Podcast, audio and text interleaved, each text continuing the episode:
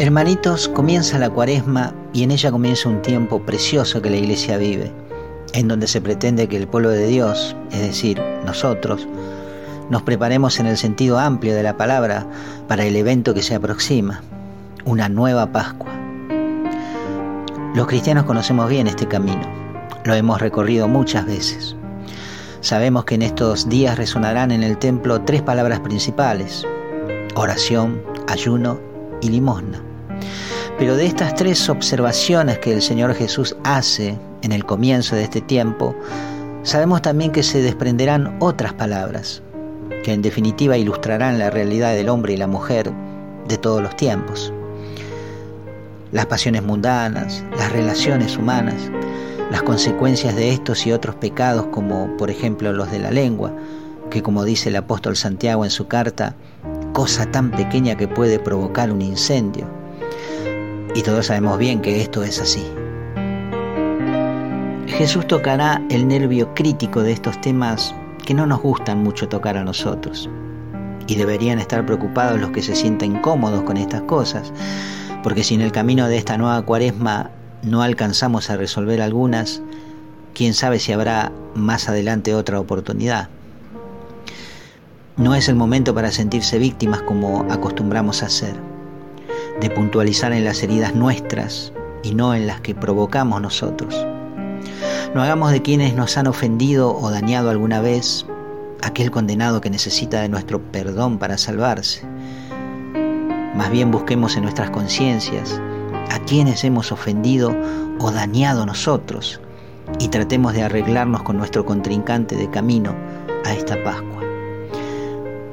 La oración y el ayuno en lo secreto que recomienda el Señor es aquello libre de todas las vanidades del mundo. La limosna es un ejercicio de desprendimiento, de caridad cristiana que no es como el altruismo que practican los pudientes, que siempre dan lo que les sobra y hacen resonar las trompetas, como dice el Evangelio.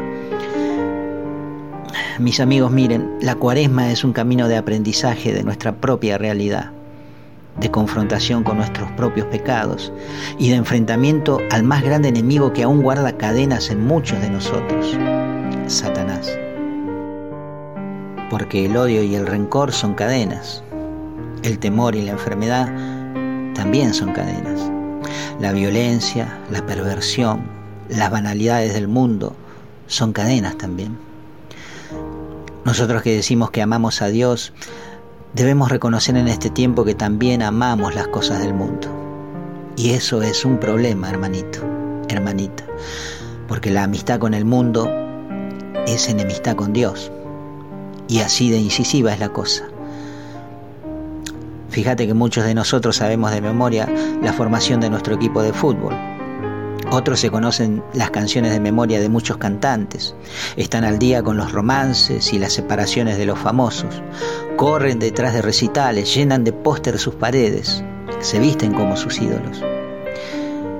Pero qué poco que sabemos de nuestra propia fe. Las mejores ropas las vestimos para fiestas y eventos mundanos, y a la iglesia hasta vamos en hojotas. Todas estas cosas quieren decirnos algo.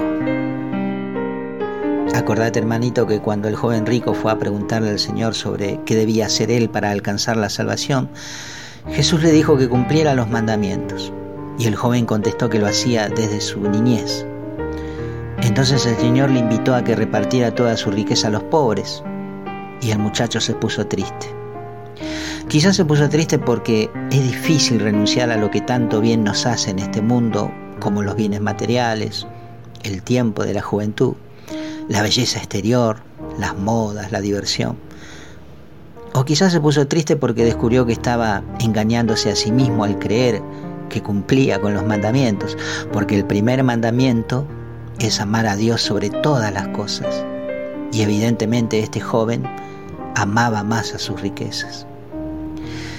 Jesús lo confrontó no para humillarlo, sino para que pueda verse a sí mismo y al hacerlo pueda alcanzar la salvación seremos capaces nosotros de confrontar en esta cuaresma a nuestro propio yo, porque polvo somos y allí volveremos. La buena noticia es que el reino de los cielos se ha acercado a nosotros. Amén, mis amigos.